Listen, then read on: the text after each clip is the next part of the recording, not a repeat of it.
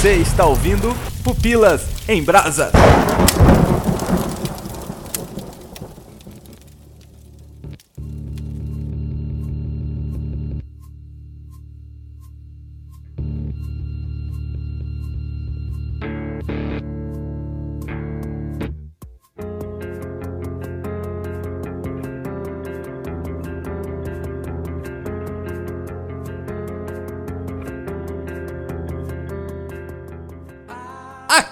Aqui é o Léo Agrelos e se pudesse escolher entre o bem e o mal. Ah, não! Sei, não ou não acredito! Eu não sei qual que é o ritmo da música, velho. Porque não sabe a letra, você não sabe o ritmo. É, e ainda roubou minha Se entrada. querer é poder, tem que ir até o final. Tem que ir até o Se final. quiser vencer, Tem que vencer. por onde anda Paulo Ricardo? Aqui é Adriano Toledo e o Leonardo acabou de roubar a minha entrada, mas estamos aqui nessa nave louca. Agora nós vamos ver aqui os brothers, onde eles estão ali. A gente poderia fazer isso, né? A entrada seria, é, e você, Adriano, pra quem que você vota? Ah, eu voto para a saída do Nito. Ah, eu voto, o Nito eu tem voto. que sair, ele não é bom de grupo. e aí um ia apresentando o outro, né? Desse jeito. Podia ser, cara. Não, melhor não. Eu sou o Cacau Marx e cada vez que você chama um participante de reality show de brother, George Orwell vira no túmulo. Verdade, cara. Isso aí com certeza. Aqui é o Nito Xavier. E dia a dia e quase minuto a minuto, o passado era atualizado.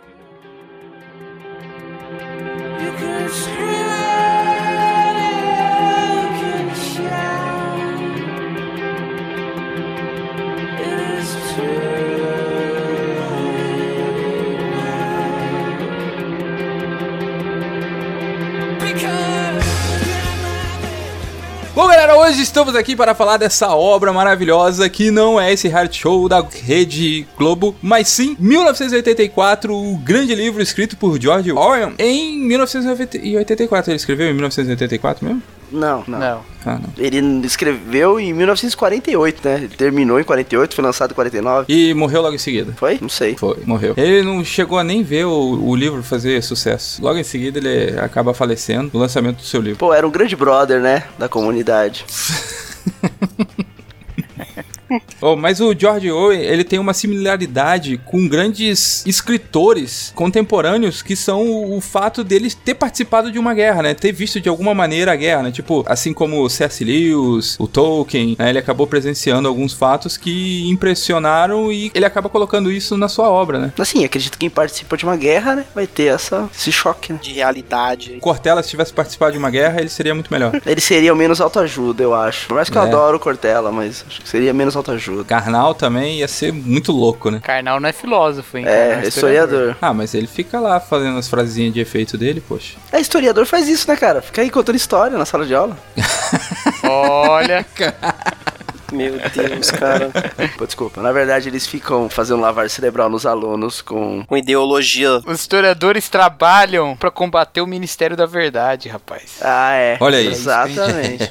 Bom, então vamos entrar um pouquinho mais na história de 1984, dessa história que é uma utopia, né? Uma Distopia. distopia, na verdade. É, eu também acho. É, tem razão. Essa distopia que, embora a gente já tenha passado dela, né, cara, parece que é algo que tem um pé na realidade, né? Tem. Do que? Da nossa realidade? Sim. Ah, sempre vai ter, né, cara? Lógico que eu acredito que ali ele agrava porque ele tá querendo falar de uma situação, né? Da questão da, da União Soviética e tudo mais. Mas é a pegada que sempre vai ter. Vai ter um dominante, vai ter a galera que sofre a lavagem, vai ter os cagueta, vai ter tudo isso, sempre. Os rebeldes. É, cada vez menos. Vai ter sexo. Às vezes. Sério. A gente aprende em 1984 que nada pode parar o sexo. Não é ideologiazinha, nada. O homem, ele Mas vai eu dar um acho que tanto em 1984 quanto em Fahrenheit, o sexo não para, né? Um, vai ter. Mas fica um negócio meio chato, meio burocrático. A não ser que o cara seja rebelde. Legal é no Admirável Mundo Novo, né? Que é liberado todo mundo. Vixe, pá. aí, aí o bicho pega. Será que é por isso que é minha distopia favorita? Não sei, hein, cara. Olha só. Vamos tentar aqui revisitar essa obra aí. Então vamos falar aí da sinopse de 1984. Nito, por favor, traga a sinopse. Cara, o que eu lembro é que tem o Winston, que é o personagem principal chato pra caramba. Ele trabalha chato no mesmo. Ministério da Verdade. Ele começa a questionar o mundo. Tem um cantinho na casa dele que o grande irmão não pega, né? né? Todo mundo tá ligado essa parada. quem né? é o De grande irmão? Todo mundo tá sendo vigiado o tempo todo. Você nem precisa explicar, né? Todo mundo tá sendo vigiado. Precisa, pô. Sério? Ah, mas eu não, não, não li a obra. Vamos pô. partir do princípio que existe. Pô, se você não leu 1984, você assistiu Big Brother, cara. É. Você tá sendo Tá, vigiado. mas e aí, como que se aplica? Qual que é a relação, É, então, do. Como que se aplica nisso As pessoas acham que Big Brother é sobre os brothers dentro da casa, por isso que eu fiz aquela entrada. Ninguém entende que o Big Brother somos nós. Tá. Então é o Big Brother é quem te vigia na casa. Somos nós? Pronto. Sou Exato. eu? Meu Deus. Cara, É como se 1984 se passasse dentro da casa, o grande irmão ficasse vigiando a galera que tá lá E é dentro. você, ouvinte, você é o grande irmão. E na casa do Winston tem um lugar, que é um ponto cego. E nesse ponto cego onde ele pode ser ele de verdade, onde ele pode escrever com o cotoco de lápis que ele tem e um pouco de papel. É, e aí aquele, naquele lugar ele é feliz. Ou livre, pelo menos, né? Acho que pro Winston ser feliz é, é difícil. Cara, mas eu, eu tenho um problema com o Winston, então eu não conseguiria falar da vida dele de uma forma legal. Ele é muito chato, cara. Deixa eu levantar um negócio aqui. Você já pensou que daqui uns, uns anos, quando as pessoas perguntarem sobre o que é esse livro aí, 1984, aí a resposta vai ser assim: Você já assistiu Jogos Vorazes? Ai, Putz, caramba. grilo, meu. Sério que vai ter essa comparação? Mas é válida a comparação, cara. Fiquei com medo são agora. distopias, cara. É válido, eu também acho. É, cara. Mas Nito, Jogos Vorazes é 1984 pra adolescentes, cara. Então vamos lá. Todo mundo conhece a história do cara. A gente pode parar com a sinopse pra gente falar sério? vai lá. Porque esse cara vai conhecer uma menininha, eles vão namorar, vão fazer sexo e coisa do tipo. Igual nos Jogos Vorazes?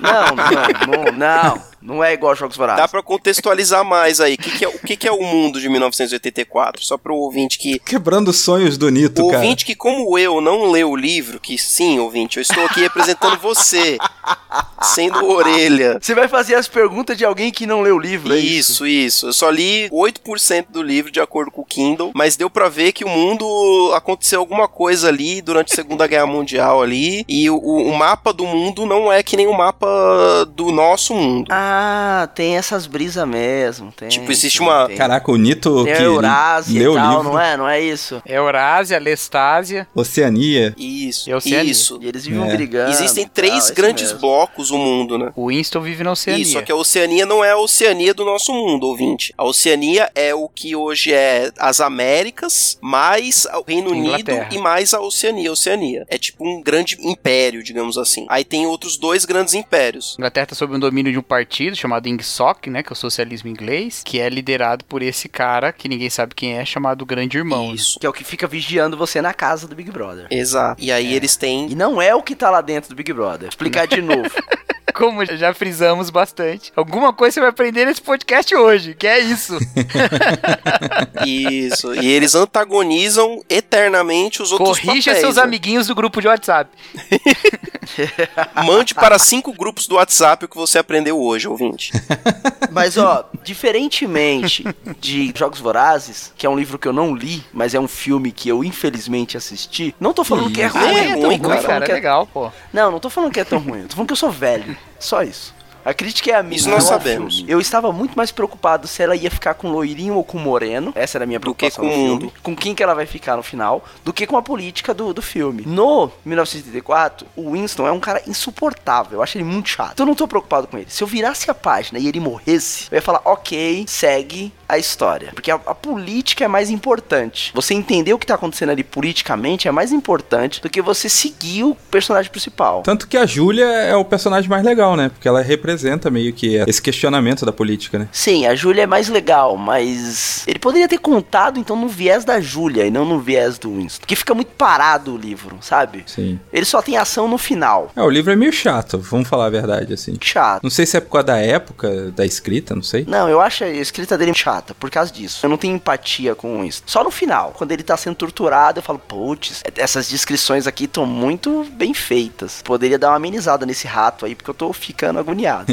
Vixe Maria. Por mais que muita gente vai falar assim, nossa, mas lá em 1984 já falou que o comunismo é o câncer da sociedade, vai dar tudo errado por causa desses comunistas. Pra contextualizar, o Orwell, ele era do Partido Comunista. E o alerta que ele faz, não só nesse livro, mas em outros, como a Revolução dos Bichos, é um alerta contra o que tá acontecendo na União Soviética. Ele não concorda e ele acha que aquilo vai ser, digamos assim, um câncer pro comunismo no mundo. Ele vai falar, ó, o que esses caras estão fazendo vai matar o socialismo. O mundo vai pegar esses exemplos desses caras que tá é, distorcendo a ideologia e vai colocar isso como sendo algo muito mal. E é isso que ele coloca em 1984 e é isso que ele coloca na Revolução dos Bichos. Você acompanha o livro todo, é uma pegada muito União Soviética, então você tá pegando um livro político quando você lê 1984. Por isso que é chato.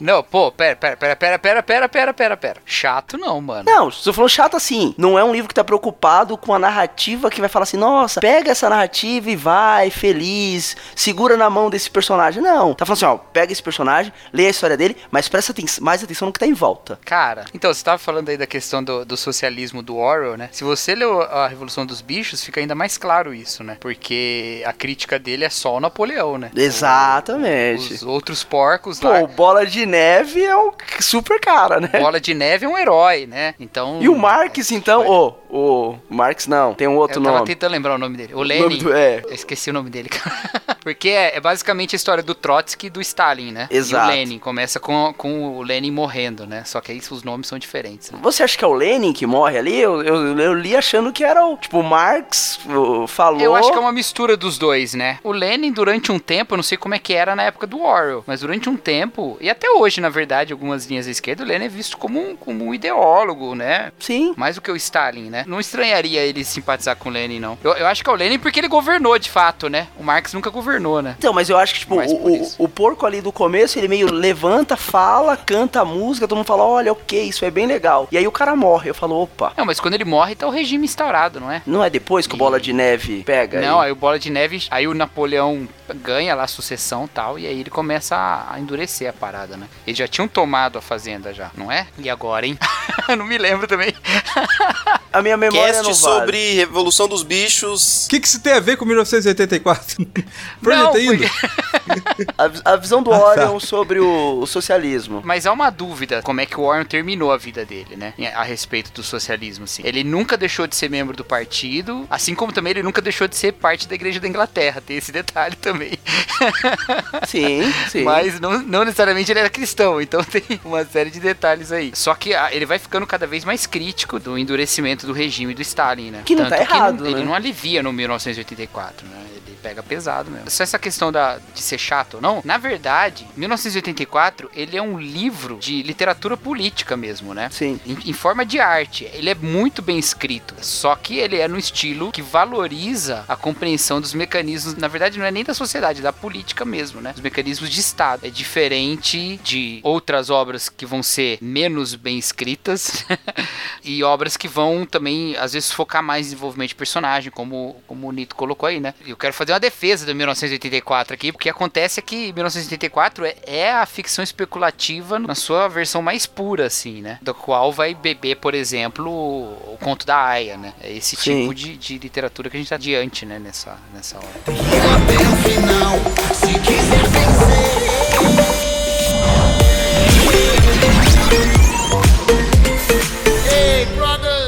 Então, é meio que toda obra que especula de um futuro totalitário, ele bebe da fonte de 1984, na questão de classes, na questão de vigilância, na questão É, acho que sim, cara. Mas 1984 e Admirável Mundo Novo, acho que são os dois paradigmas aí. Eu sei que vocês são muito fãs do Fahrenheit 451 e a gente tem um programa maravilhoso sobre isso. Eu ia falando ovelhas elétricas aí, aqui no, no Pupilas em Brasa. Mas, pra mim, é uma obra um pouquinho menor que essas outras duas, cara. Ah, pra mim é muito menor, cara. Eu acho. Eu gosto muito ah, do então tá bom. Fahrenheit, Então, mas pra é, mim também. Eu tava receoso.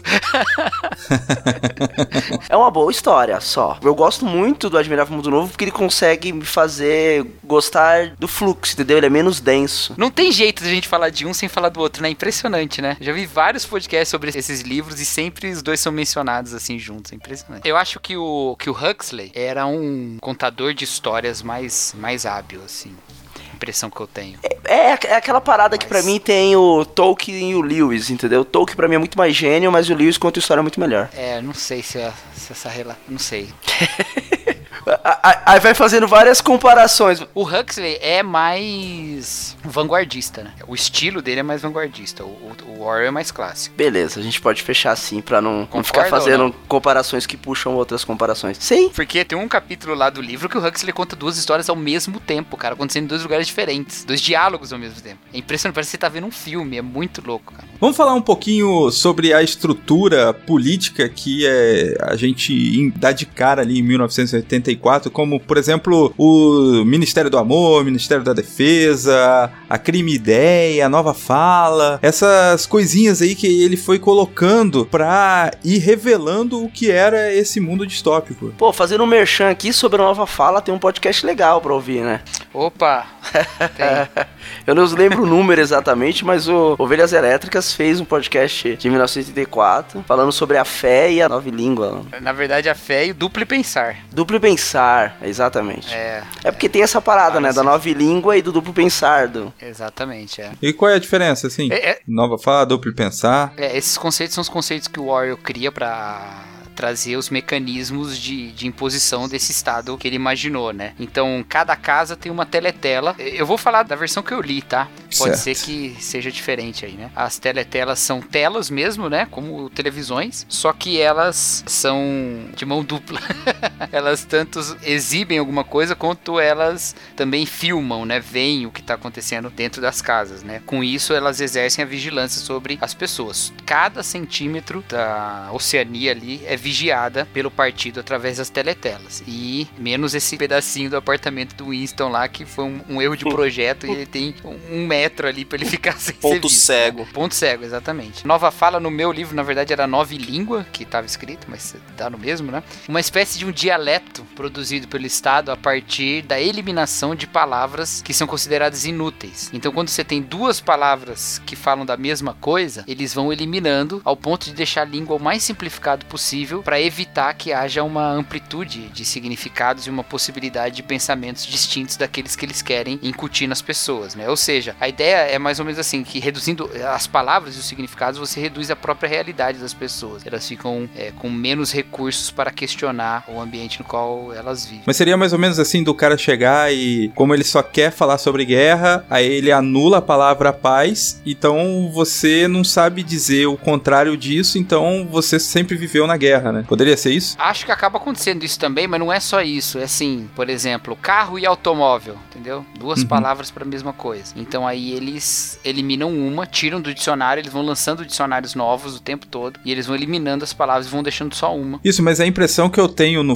no livro é que eles querem que você não pense em outra coisa que seja diferente Isso. daquilo que eles pensam. Então, por isso que eu coloquei dois. Perfeito. É. du- duas, duas palavras distintas, né? Mas o seu exemplo também Uhum. encaixa, né? Porque é, eles só querem que você pense carro, ele não quer que o automóvel ele pode te remeter a caminhão, a ônibus, a, qualquer coisa né, que É. ande sobre rodas. É, exatamente. Eles vão deixando as coisas cada vez mais simples. E é isso mesmo. Acontece nesse limite aí. Como eles definem o significado das coisas e elas não podem ser usadas em outros contextos, eles podem dar a definição, inclusive, oposta ao que ela significa. O que leva aos ministérios do Estado lá: o Ministério da Verdade, o Ministério do Amor e o Ministério da Paz, né? Sim. Que na verdade significam o, o oposto. né? Antes da gente falar dos ministérios, eu queria falar um pouquinho da crime ideia, né? Que tá mais ou menos ali relacionada ainda, né? Uhum. Porque é a hora de que esses ministérios eles vão atuar e um deles eles atuam justamente nessa crime ideia, né? O que, que seria isso daí, de acordo com o, o George? Crime ideia não é a polícia do pensamento, não é? É, a polícia do pensamento julga e pune a crime ideia, mas o que, que é a crime ideia? Isso eu não consegui entender pelo pouco que eu li do livro. O pensar, o cogitar já é um, um crime, né? Já. E aí alguém pode achar que você tá cogitando, alguém pode te caguetar por algo que você está pensando em fazer. Tanto que tem uma parte do livro, eles estão dentro do escritório e aí eles recebem uma notícia, ele vai falando com você ali no livro, que ele tem que disfarçar aquela situação, porque se alguém suspeitar que ele não tá aceitando a- o que veio naquele jornalzinho, ele pode ser condenado e ele pode parar no Ministério do Amor. É, a crime ideia é esse pensar contrário ao que o Estado defende, né? E você pode ser traído, inclusive, pelos seus sonhos, né? Sim. Você tá dormindo, você tem um sonho, você fala alguma coisa contrária ao Estado, você pode ser preso, alguém pode denunciar, seu próprio filho pode te denunciar, né? Qualquer fala, qualquer ideia, qualquer manifestação contrária ao que o partido diz que é verdade é um crime de pensamento, é crime ideia. Né? As crianças É, justamente isso que eu ia falar. Do pouco que eu li,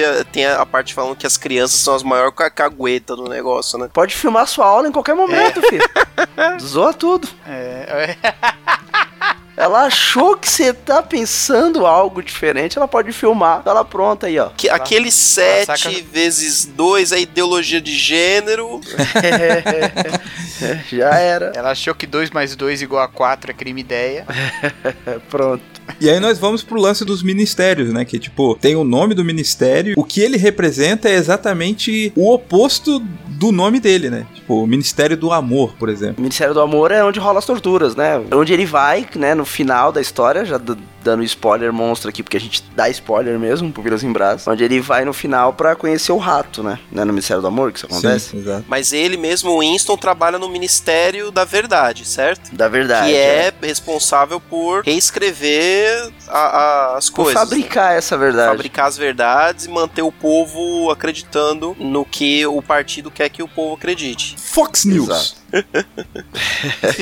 É a Cambridge Analytica. É, o Ministério da Verdade é o que tem a- o lema, né? É, quem controla o passado domina o presente, quem domina o presente controla o futuro. Que é né? aquela Exato, velha máxima, né? O vencedor conta a história. Só que aí eles vão mudando a história frequentemente, né? Não é só isso, né? Não é só que o vencedor conta. É que, além de contar, fica mudando o tempo todo, né? Ah, isso já não, não convém. Toma, ah, agora a gente precisa de alguma coisa. Inventa aí uma guerra. Agora nós estamos em guerra com tal lugar. Agora nós estamos em guerra com outro lugar. E somos amigos do, do, do outro lugar. E eles ficam E por fabricando. isso você precisa estar atualizado, porque dizer o contrário é crime ideia. Interessante que o Ministério da Verdade ele sempre teve certo, assim como o Grande Irmão, ele sempre teve certo. Então, quando eles vão reescrever o passado, eles mudam o seu inimigo na guerra, é como se aquele inimigo sempre foi esse inimigo, né? E nunca foi dito nada o contrário disso. Exatamente. E aí os caras têm que mudar tudo, jornal, programa, tal. O Ministério, cara, o Ministério da Verdade dá trabalho, hein, velho. Dá nada, fi. É só usar o WhatsApp.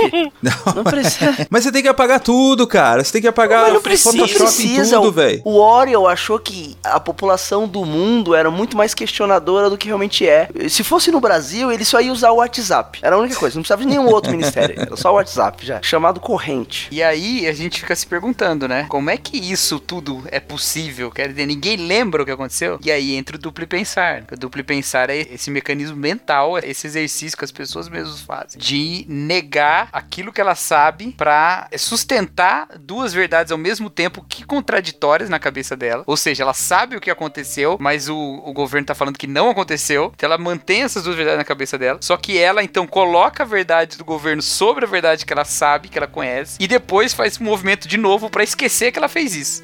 Caraca, é isso. Entende? Ela nega as evidências ao contrário, se apega à verdade da maneira que o governo fala, mesmo que ela tenha informações pessoais da própria experiência dela que vão contra aquilo. Ela faz um- uma operação de apagar e depois apaga a própria operação. E aí a verdade se estabelece como E não é só isso, né? Tem ou- outros rituais, né, que o partido inventou para o controle das pessoas, né? No- logo no, acho que no primeiro ou no segundo capítulo tem o negócio dos dois minutos de ódio, né? E, e tem toda a invenção daquele inimigo do Estado lá, que é o Joseph alguma coisa lá, que é tipo... Que é o traidor, não é? Eu acho que aí também é uma referência a Trotsky, esse cara. É, a gente pode dar spoiler, né? Pode, fica à vontade. Porque no final das contas ele nem existe, né? Sim. Eu imaginei. Ele também é feito pelo partido, né? Qual é o intuito do partido fazer esse cara aí, criar esse traidor? Eu acho que é aquilo que Paulo fala, né? É importante que haja os que tropeçam, mas ai daqueles que tropeçam. é importante que haja divisão entre vós, pra gente saber quem que é quem. acho que é mais ou menos isso. Eu- Eu acho que é, que é meio isso mesmo, né? Eles fazem essa ação toda e tal, criam a resistência, mas a resistência faz parte do sistema. Isso é um tema recorrente corrente da ficção científica, né? Da ficção especulativa. Né? A própria oposição ao sistema fortalece o sistema. Eu, eu diria até do mundo. É, é, é verdade. Mas assim, sempre é um tema abordado, né? E essas ficções, elas são muito pessimistas, né, cara? Uhum. Aí talvez o Bradbury seja o ponto fora da curva, né? Que termina com algum horizonte de esperança. Né? Mas elas são sempre bem pessimistas, né? Elas sempre têm uma visão assim de que, ah, não tem jeito, é inescapável tal. E é desse jeito mesmo, né? Então não deixe chegar nesse ponto, porque se chegar, não tem como voltar atrás.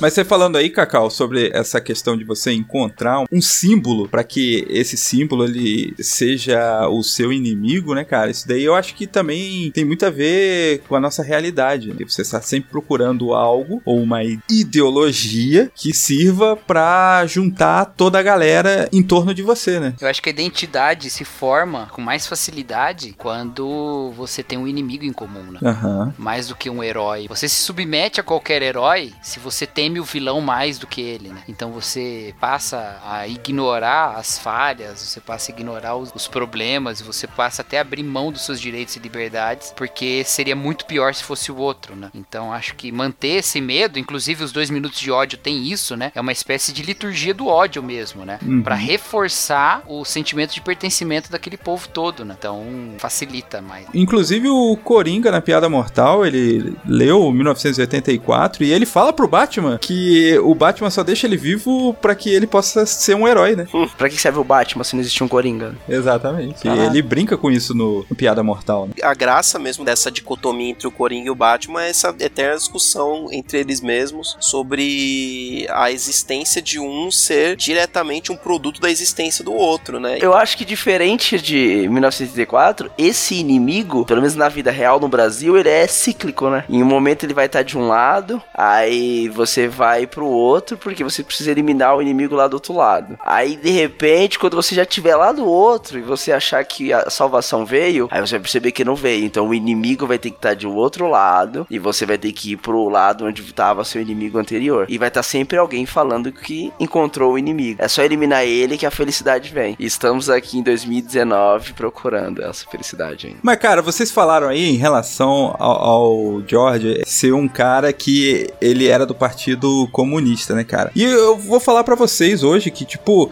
cara, ele saiu das linhas inimigas e ele veio pra gente pra falar que, tipo, realmente é, o comunismo e o socialismo é uma bosta. Afinal de contas, uma das a maior obra dele tá criticando exatamente isso daí, não é? Não necessariamente. Não, mas é que eu acho que a crítica dele vale mais do seu amiguinho que fala que comunismo é do diabo e nunca nem leu uma obra ou nada do tipo próximo. A crítica do Orwell faz mais sentido, porque é um cara que tá lá, ele acredita, digamos assim, grande parte da vida, né? Acredita nessa ideologia e dentro dessa crença ele consegue criticá-la. Por quê? Porque ele acredita que pode ser algo melhor do que aquilo que tá sendo posto. A questão dele mais é sempre o totalitarismo, né? Para ele, essa que é, que é o ponto, né? É a questão da liberdade. Então ele faz uma crítica, mesmo no Revolução dos Bichos também, a questão é essa, muito mais do que a outra, né? E ele vai mostrando que como sem essa liberdade, uma hora os objetivos da revolução se invertem, né? Deixa eu te interromper. Você como professor de história, tem como ser comunista ou socialista e ter liberdade, cara? Isso é impossível. Eu acho que tem, cara.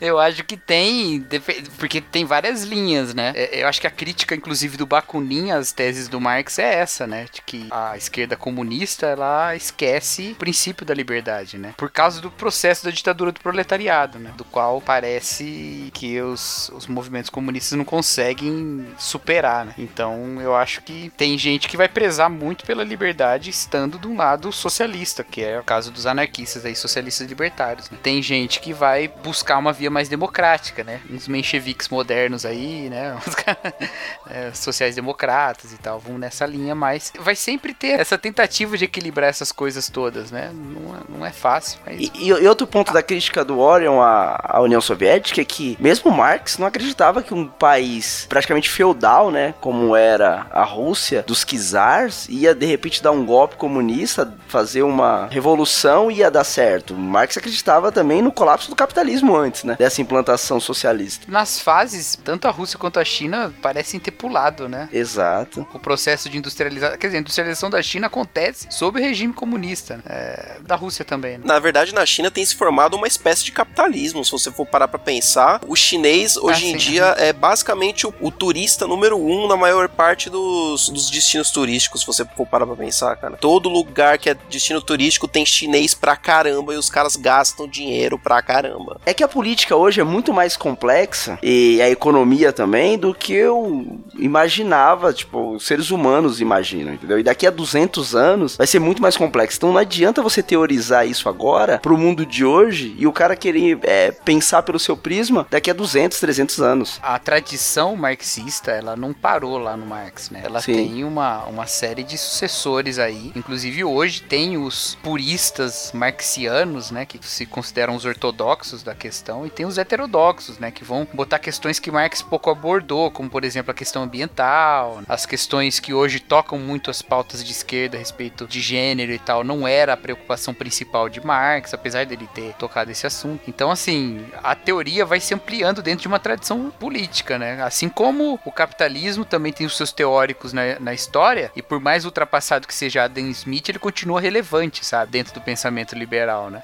A relevância continua tendo, né? A questão é não enfiar a cabeça dentro do livro e não levantar pra ver o mundo, né? Tem que fazer tudo ao mesmo tempo. E também não demonizar um pensador só porque você discorda dele, né? Em alguns pontos. Também. Será? Acho que dá pra, dá pra demonizar o Hitler, não dá não? Ah, sim, não, esse cara, mas esse cara aí. Era de esquerda, né, também. É, é, esse, esse comunista.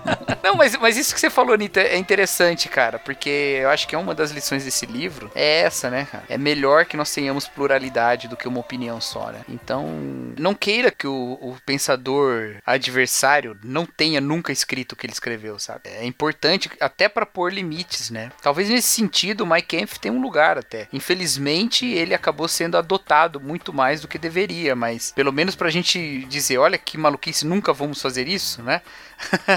ele teria algum valor de impor algum limite. né? Infelizmente, não ficou só nisso, né? Foi mais do que isso. Então, as ideias são perigosas, mas também deixar que elas cresçam à sombra da nossa ignorância é perigoso também, né? A gente precisa lidar com elas, a gente tem que levar os pensadores é, a sério, né? Porque a inconsistência dele não vai ser notada como inconsistência se alguém não apontar aquilo como inconsistente. E se a gente simplesmente deixar, ah, esse cara não tem relevância nenhuma, é uma hora o cara cresce e toma, né?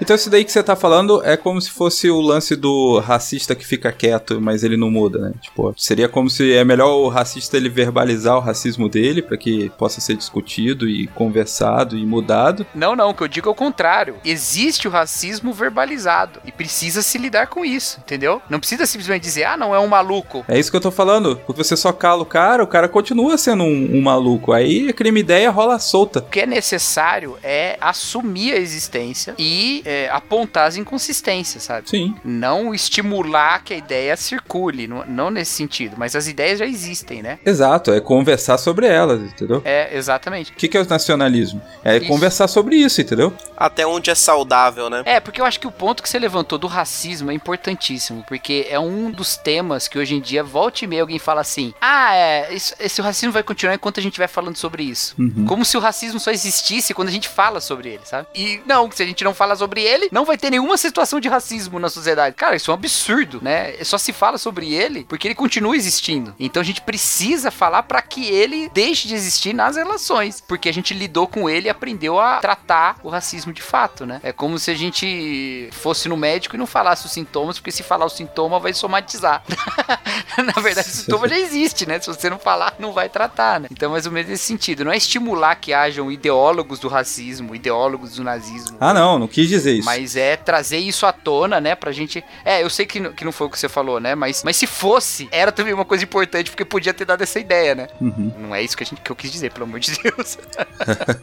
Mas eu, eu temo um pouco, assim, que essa situação de polarização que a gente tá hoje faça com que a gente simplesmente trate todo, todo mundo como um idiota, sabe? Uhum. E não converse sobre as coisas, sabe? Há uma ignorância de tradições políticas e filosóficas que tem uma, uma extensão, sabe? Tem, tem uma longevidade muito grande que a gente tem que entender e que a gente tem que conversar e tal sobre essas coisas. Tava ouvindo um podcast essa semana em que um cara falou o seguinte: olha, a única maneira real de lidar sobre esse medo que existe a respeito do Gramsci é fazendo uma edição sobre o Gramsci e publicando. Porque a gente tem pouquíssimas edições das obras do Gramsci, a gente tem pouquíssimas edições críticas sobre ela, e ninguém tem acesso a esse conteúdo, tudo que é em fragmentos ou pela análise de algum crítico. E... Então, edita, lança uma versão robusta da questão toda e tal, e põe o povo pra debater. É o única- o único modo da gente tirar algum proveito dessa situação toda. E é verdade, né, cara? Mas aí eles podem lançar um livro chamado Guia Politicamente Incorreto do Gramsci. Então, mas aí nesse livro você vai estar lendo o Gramsci ou você vai estar lendo o Narlock, né? Você vai estar lendo o Narlock. ou o Pondé, não sei quem é que vai escrever. Mas o, que você falou aí, Cacau, você realmente defendeu a aula de história, cara. E, cara, Não é aquela parada de, ó, o tema tá aqui, vamos debater sobre ele. E é isso. Porque o cara não vai debater isso, por exemplo, na mesa, na hora do jantar com o pai ou com a mãe. Não vão falar sobre isso. Onde que- É, Qual, vai, qual vai ser o momento que a sociedade vai debater isso daí, entendeu? eu penso assim também. Na verdade, assim, eu acho que esses debates acontecem muito em outros ambientes também, né? A internet acho que é mais até do que isso. Sempre, já antes da internet existir, a maior influência não era a escola, era a mídia, né, cara? Sim. E ela continua sendo a maior influência na formação das pessoas, né? Ela é Mas era só o grande irmão te vigiando, pra que você pense como ele manda você pensar. É, eu, eu acho que um- uma das possíveis fraquezas de 1984 é deixar as coisas muito simples, assim, né? É um grande irmão, né? Quando na verdade a gente fala é, de elites culturais que disputam, né? O mundo com as suas visões, né? Não é tão unívoco assim, né? E a internet faz isso ainda mais democrático, mais amplo e tal. Eu acho que o professor hoje, de história, ele tem que voltar a ser um pesquisador, sabe? Ele tem que voltar mais do que nunca a ser um historiador, a ser um cara de método. Porque fala-se tudo sobre todas as coisas. Agora, o professor na sala de aula precisa mostrar as fontes com as quais as pessoas não estão preocupadas quando estão vendo um vídeo que seja do Castanhari, sabe? Entendeu? Ali a coisa é mais simples, mais rápida, tem o seu valor, porém, a pessoa no máximo que tá assistindo julga o estilo entre o Castanhari, o Peninha, o sabe? Quem é que tá falando a verdade, quem é que não tá falando, que não se sabe, sabe? Ou história bêbada. Como é que eu verifico? Como é que eu averigo essa questão? Tem que se voltar às fontes, né? E o professor precisa ter esse domínio hoje mais do que nunca, eu acho. Porque antes ele era um cara que passava conhecimento também, né? Era apenas Sim. uma fonte no que você confiava que era um especialista. Agora as pessoas duvidam dos especialistas, né? Que não é ruim e que exige mais trabalho do especialista. Dúvida tem que trazer pra você a curiosidade de buscar uma outra informação. Por exemplo, você citou canais do YouTube que são gigantes, tem um monte de gente vendo. Mas, por exemplo, a gente aqui no Pupilas mesmo, com os nossos 10 ouvintes que estão aí ouvindo, nós estamos falando de 1984. O cara não tem que ficar na opinião da obra que o Nito tem do negócio. A ideia é que, que ele vá lá e tire as conclusões dele. Eu, eu vou pra obra com meu viés. Não, É, mas entendeu? não é só uma questão de opinião. Eu acho que, é, que essa que é a questão, né? Esse debate todo sobre escola sem partido, ele só demonstra o quanto a gente confundiu fato com opinião, sabe? Ah, mas a minha opinião é essa. Não quero saber. É, eu não, exato. Eu não acho que elas são totalmente separadas. Eu acho que todo fato, toda questão que você aborda, o seu viés vem junto, né? Mas o professor não tira as coisas da cabeça dele, entendeu? Há um método para averiguar aquela questão e aquela interpretação. Essa é a fraqueza dos revisionismos modernos, sabe? Porque eles atuam como o Ministério da Verdade. É pelo objetivo que eles têm que eles releem o que foi no passado, sabe? E não a partir das próprias fontes. Não, vamos olhar na fonte e testar, entre aspas, né? E verificar essa hipótese. Porque a história ela tem um método aparentado do método científico. Você tem um problema histórico, que pode ser do presente, uma questão do presente, uma questão do passado, e você observa isso no decorrer do tempo, né? Mas quem é que vai garantir que essa hipótese é uma hipótese é verificada? São as fontes, é você tá voltando para as fontes, mas ninguém tá voltando para as fontes mais. Não sei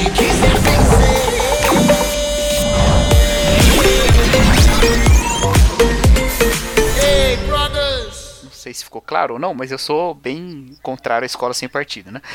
somos, somos todos. Um exemplo é, a respeito disso bem sério, cara, é que a, a, deputada lá, que agora é deputada, né? Lá do Rio Grande do Sul? Isso, é. é Santa Catarina, é, né? o nome dela. É, Santa Catarina. Ana, né? A Ana Camp Campagnoli, alguma coisa assim ela dá aula de história, né? E um dia ela tirou uma foto do quadro que ela escreveu e tal, mostrando como ela não tinha doutrinação. O quadro dela tava falando sobre Hitler ser de esquerda, né?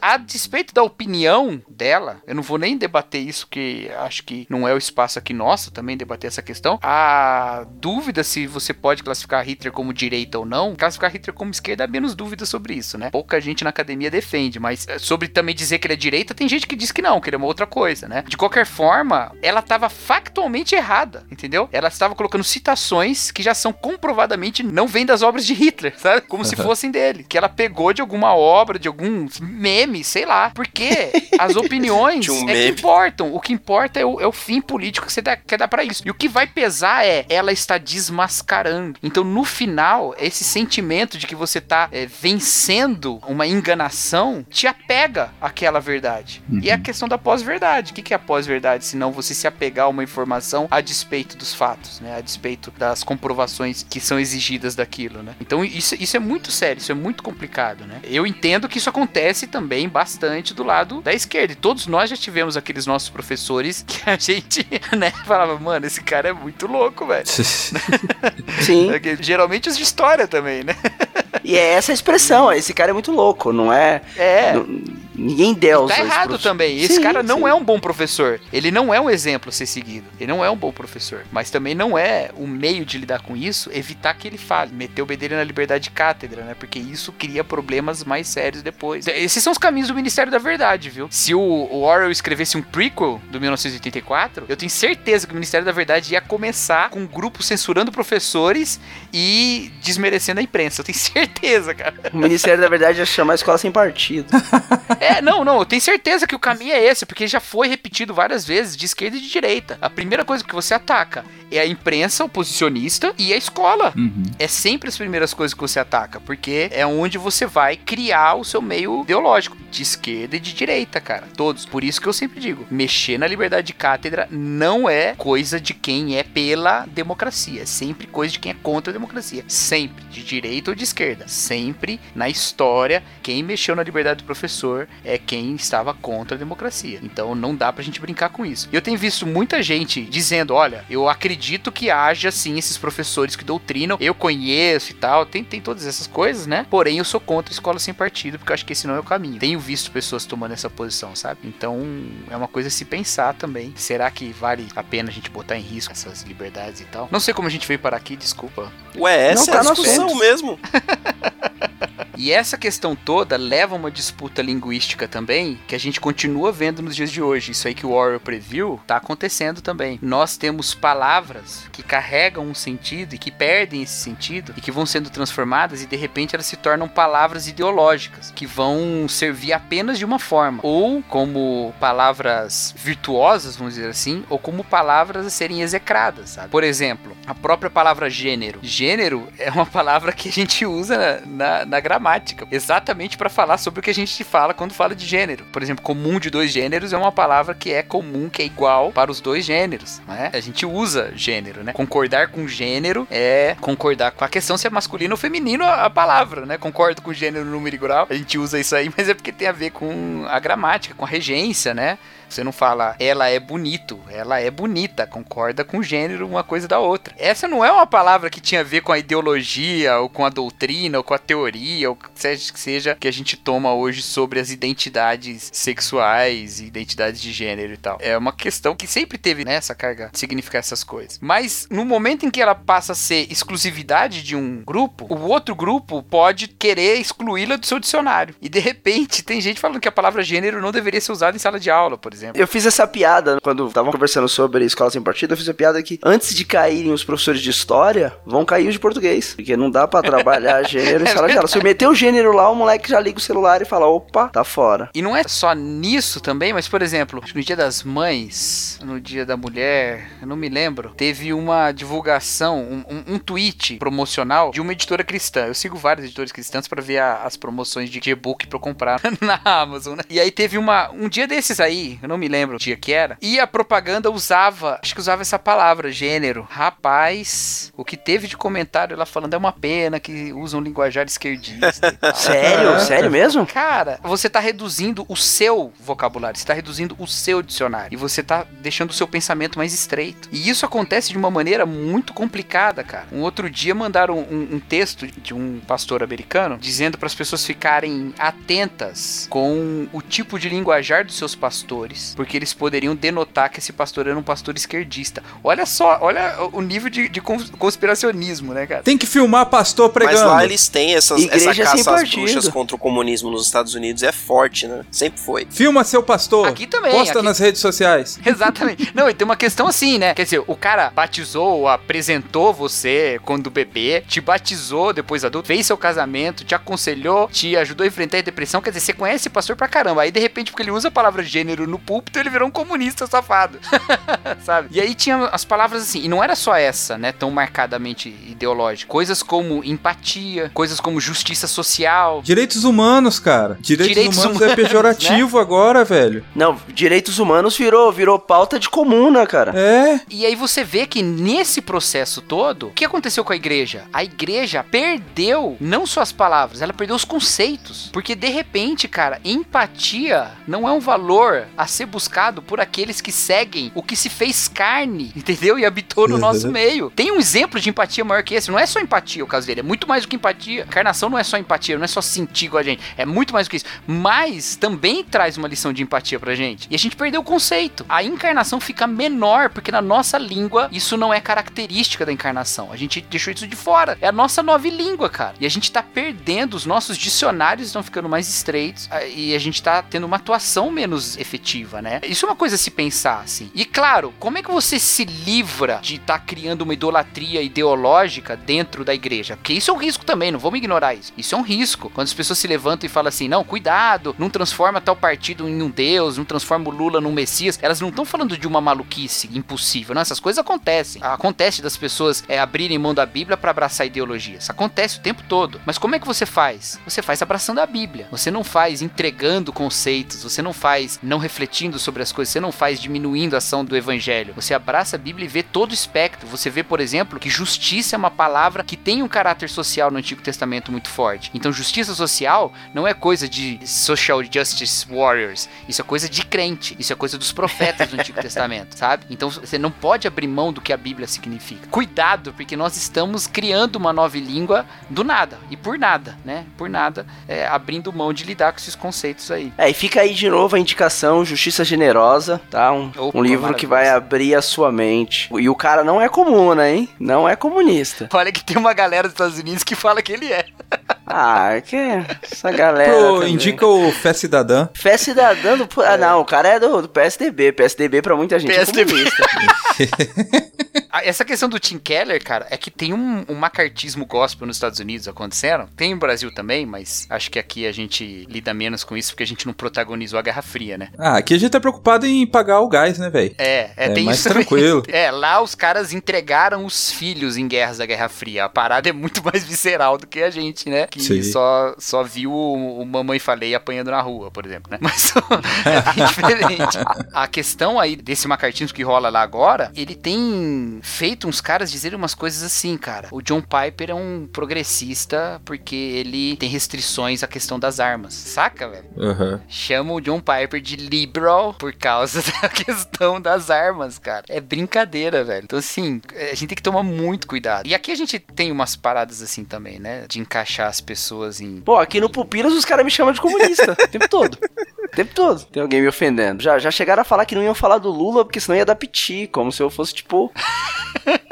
lulista, né? Fãzaço Lula livre. Lula, assim, tipo, Lula livre, é. Como se eu andasse camiseta hashtag Lula livre na rua. Eu não vou nem te falar dessa fotinha que tá aqui no aparecendo no Não, minha Skype foto é aqui. Dilma, é. Só porque eu tô fazendo cosplay da Dilma no Skype, a galera acha Que você é petista, que absurdo. Não, quando eu fui conversar com, com o Igor, né? Que daqui da equipe do Pupilas, quando eu fui conversar com ele e falar das raras vezes que eu tinha votado no PD, surpreendeu. Ele falou, nossa, cara, que interessante. Eu Falei, pô, você achou que, que eu era o cara que saía na rua com a camiseta vermelha com estrela no Militante, peito? ué. O cara vendo podcast aqui e fala que gosta de pão com mortadela, você pensa o quê? O cara tá em todas.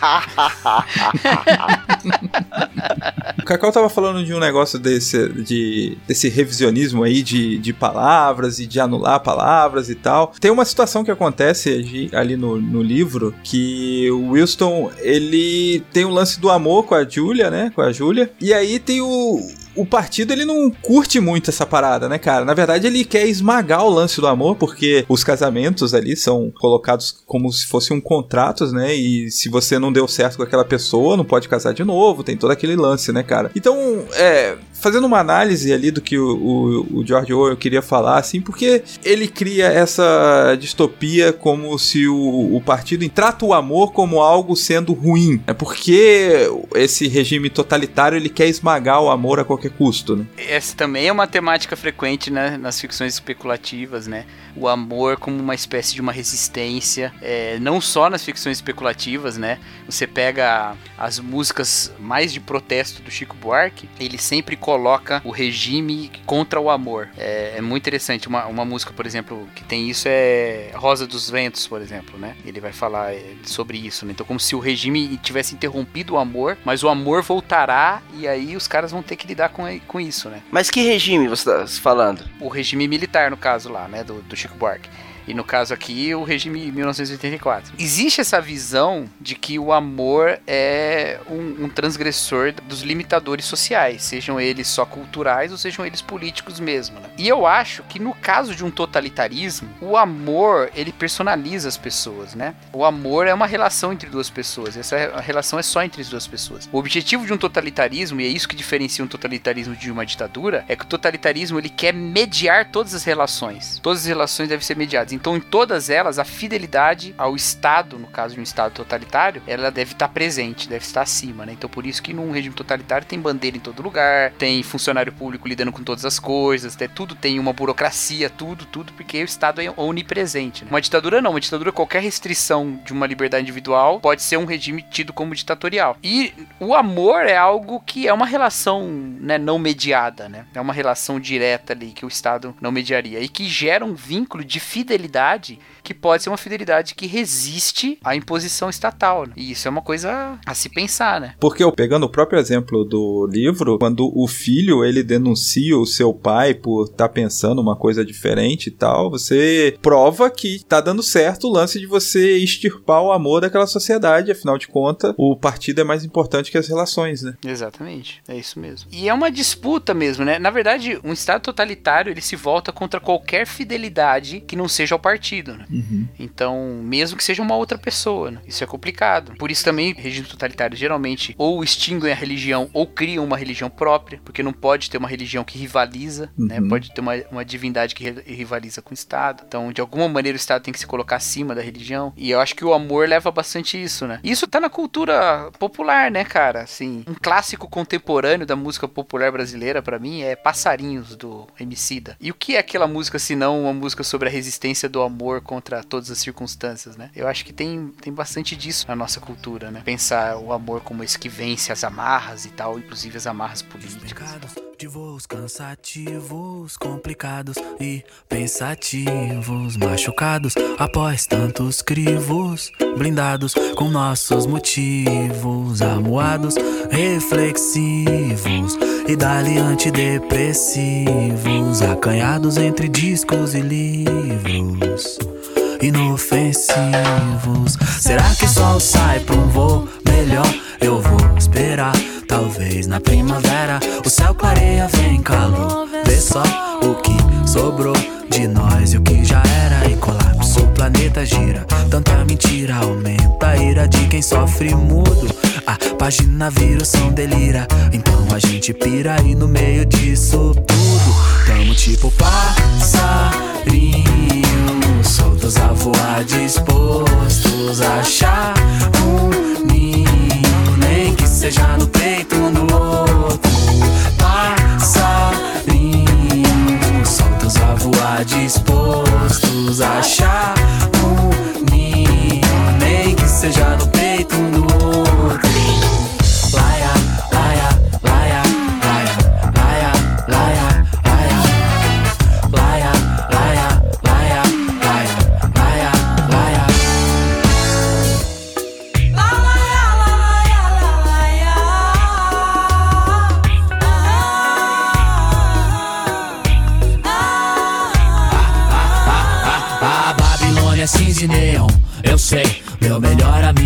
amigo tem sido o som, ok. Tanto karma lembra Armagedon.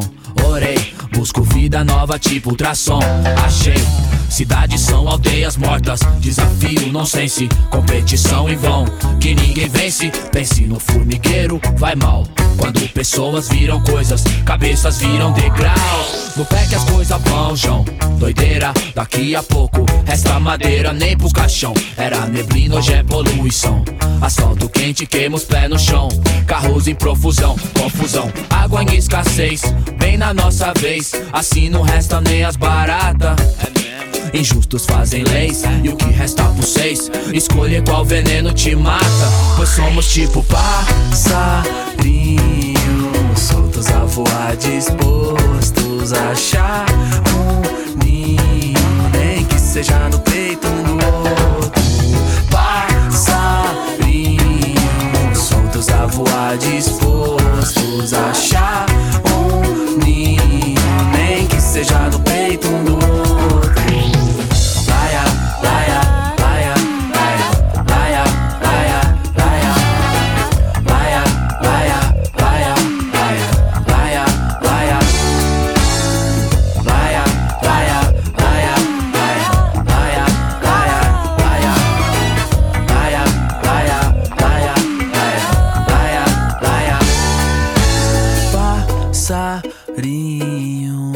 Soltos a voar, dispostos a achar um ninho, nem que seja no peito um do outro. Passarinho, soltos a voar, dispostos a achar um ninho, nem que seja no peito um do outro. Tu disse que ia pegar o negócio da internet, tu pegou mesmo, hein? Lógico, filhão, fui firme. Eu ia fazer uma zoeirinha aí com os reality show também, mas falei, não, deixa eu fazer uma mais centrada, que aí agora que sobe a música e fica todo mundo pensando, sabe? Uma frase de Aham. efeito. Só que você acabou com tudo isso agora. Não, mas eu vou deixar. Não, só- não, sobe só- a música aí agora, depois. Não, não, vou deixar esse negócio aí, vou parecer inteligente. Ah. eu, eu sou uma fraude. E é por isso que Gotham é tão nojentamente lixo. O cara arrumou uma brecha pra falar mal de Gotham Sempre. aqui, cara. Todo momento ele faz isso. cara. Peraí, você tá falando da série? Sim, da Gratuito. É. Caraca, você atacou a série assim. Não, ele faz isso o tempo todo, cara. É lógico, meu. Você tem uma eu série. Juro, eu juro que eu achei que ele tava falando da cidade. Não, não, é, só- é É, série. eu Não, também, eu tava era nessa. série. da Não, é a série mesmo. Fui ingênuo. É só é, Por é Somos série. incomoda Cacau. quando eu tenho que ir pra lá por trabalho. Ah, é. Que droga ter que ir pra Gotham cheia de bandidos. Odeio aqueles metrô. E cidade gótica e, e com, com gárgulas por toda parte. Tocando evanescência É. nas esquinas. Hasta la vista, baby.